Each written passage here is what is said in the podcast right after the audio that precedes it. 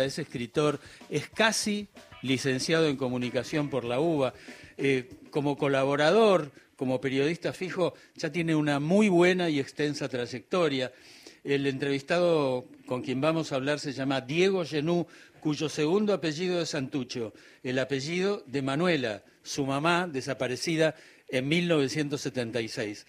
Hola Diego, aquí te saludamos desde Ahí Vamos, el programa que conduce Gisela Busaniche.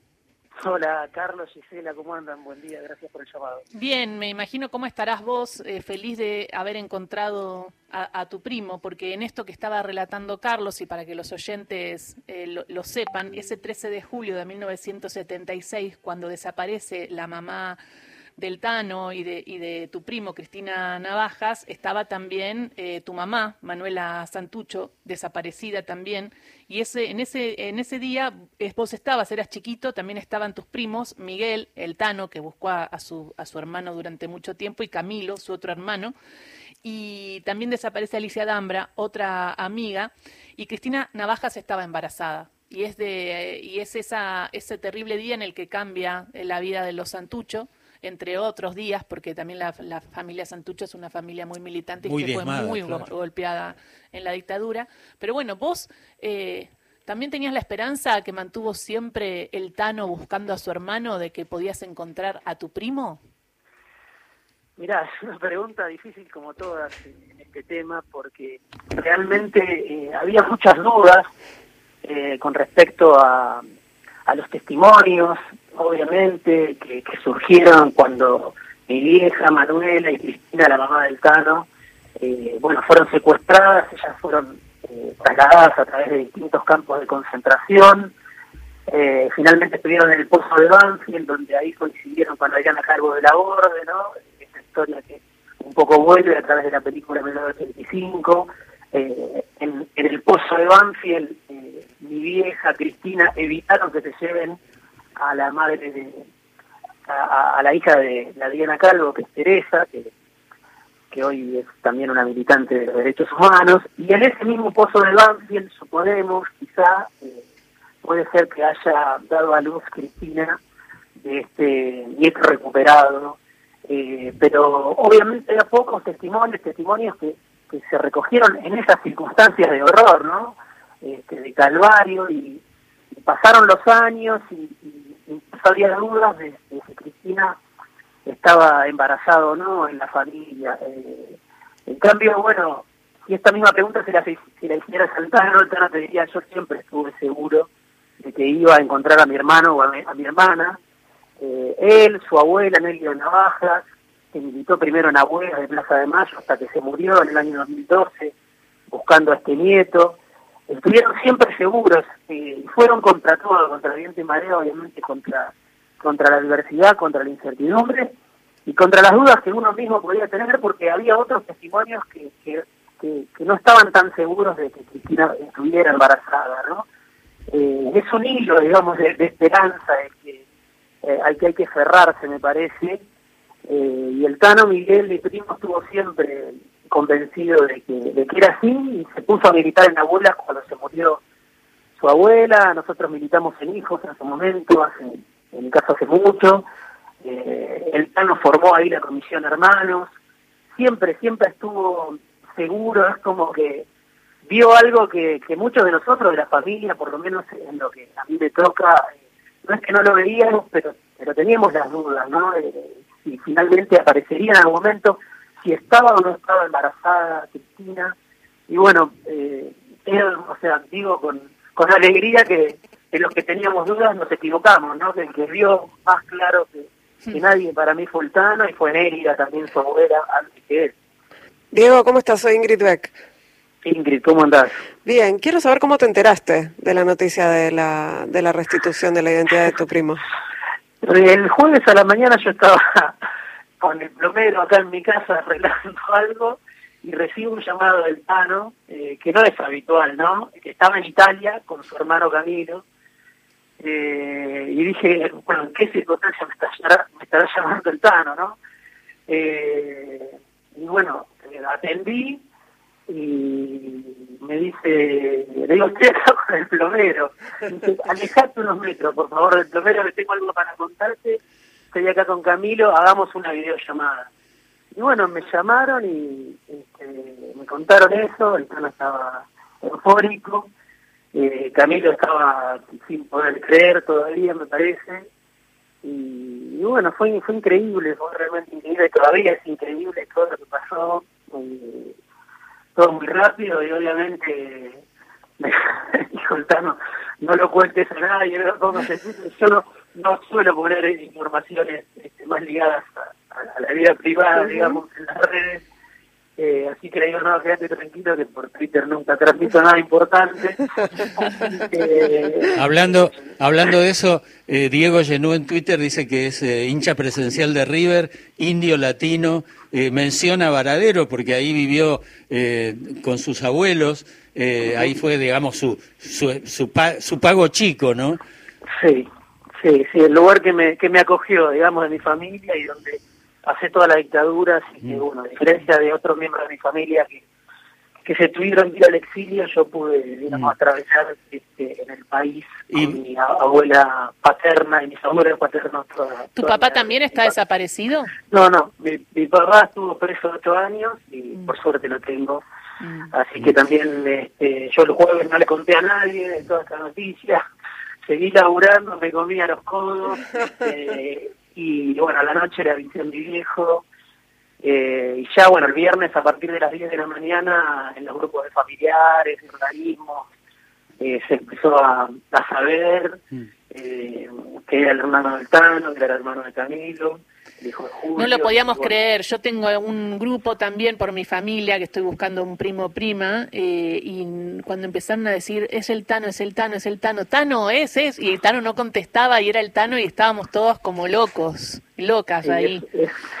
Es, increíble, sí, porque bueno, él, él recorrió mucho, es alguien muy afectuoso, es alguien muy querido, eh, es alguien muy muy sociable, el Tano, y bueno, mm. eh, hay mucha gente que lo quiere, lo conoce, Así que sí, eh, parece increíble para muchos, sí, sí, sí, sí. Para muchos parece increíble porque, bueno, él recorrió todo el país, aparte de estos, yo creo, estos 10 años, eh, hablando de la necesidad de, seguir buscando, de encontrar a todos los nietos apropiados. Eh, así que nada, hizo una militancia eh, que a él también lo, lo volvió muy conocido en los ámbitos mm. de los organismos y, y bueno, me parece que, también es importante destacar que del otro lado hubo una persona que se tenía recuperado, que también buscó y mucho, ¿no? Porque esta fue una, una muestra de sangre que él dio voluntariamente. Eh, no es solo que lo encontraron, a veces yo me enojo cuando dice, bueno, se encontró un nieto, bueno, en algunos casos sí, en otros casos no, en algunos casos obviamente hay que mm, buscar mil maneras de llegar a esos nietos, pero en otros casos como este, es alguien que, que, tenía la duda, que, se enfrentó a su apropiador, que le pidió mil veces que le hiciera la verdad, que se decidió y abuelas, que lo agarró la pandemia, que volvió a ir.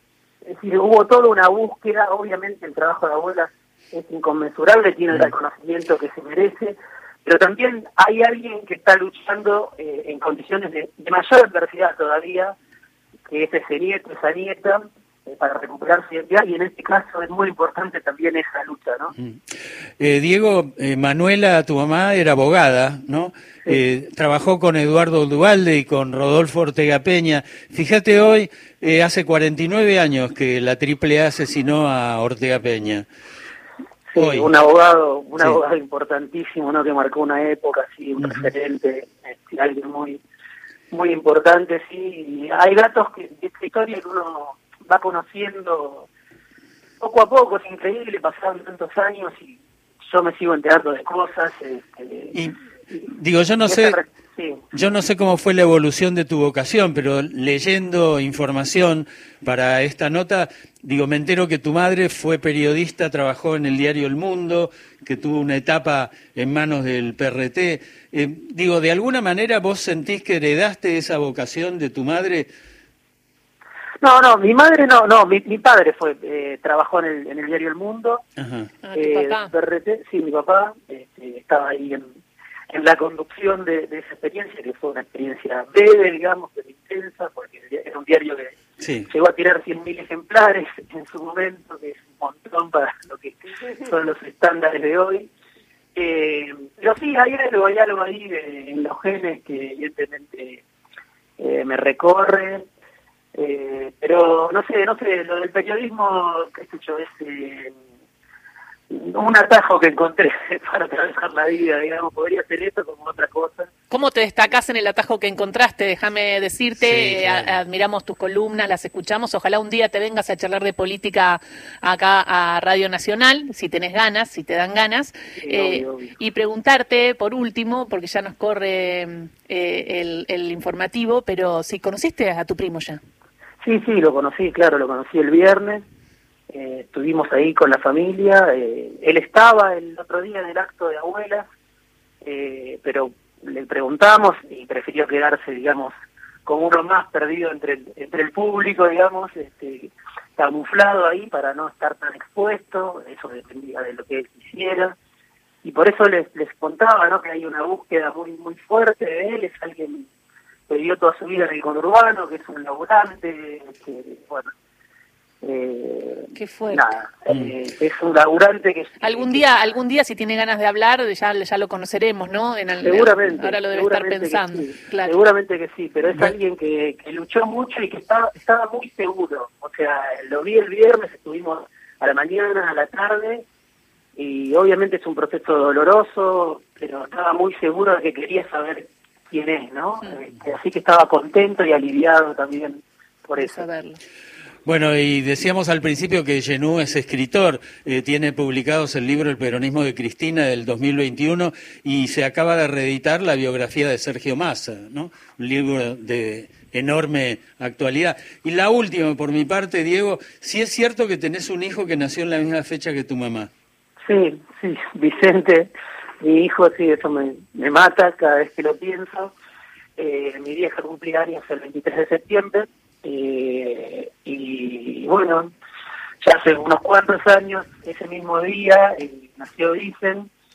Yo siempre, siempre cuando calculaba el embarazo este, que tenía mi mujer, eh, siempre dije, bueno, puede ser, ¿no? Ya desde nueve meses antes estaba pensando que podía nacer el mismo día que mamá, eh, pero obviamente era algo que nunca lo, lo, lo dije. Eh, sí, se dio, se dio, se dio así, la verdad que es una alegría enorme. ¿Qué edad, qué edad tiene tu niña? Eh, ya, ya, Vicente ya, ya que grande, ya es mayor, edad, tiene 18 años, nació en el 2004. Ah, mira, capos eh, grandes. Sí, bueno. así que nada, pero sí, es algo muy muy muy emotivo y muy increíble, muy mágico. Muy simbólico. Esta, historia. Sí. Muchísimas gracias, Diego, por esta charla. Gracias por contarnos un poco esta historia y tu reencuentro con, con tu primo, el reencuentro. Les mando, les mando un abrazo y gracias por el llamado. Beso grande. Diego Genú pasó por ahí vamos, por Radio Nacional. Eh, bueno, se te pone la piel de gallina de escucharlo, ¿no? Digo, este reencuentro de la familia Santucho y esta búsqueda de la verdad. Y este, esta, y me quedo con esto lindo que dijo, ¿no? Que a veces no solamente es el encuentro, sino que son los propios nietos que dudan de su identidad que van al encuentro de saber la verdad. Ay, gracias Ingrid. Gracias Ceci.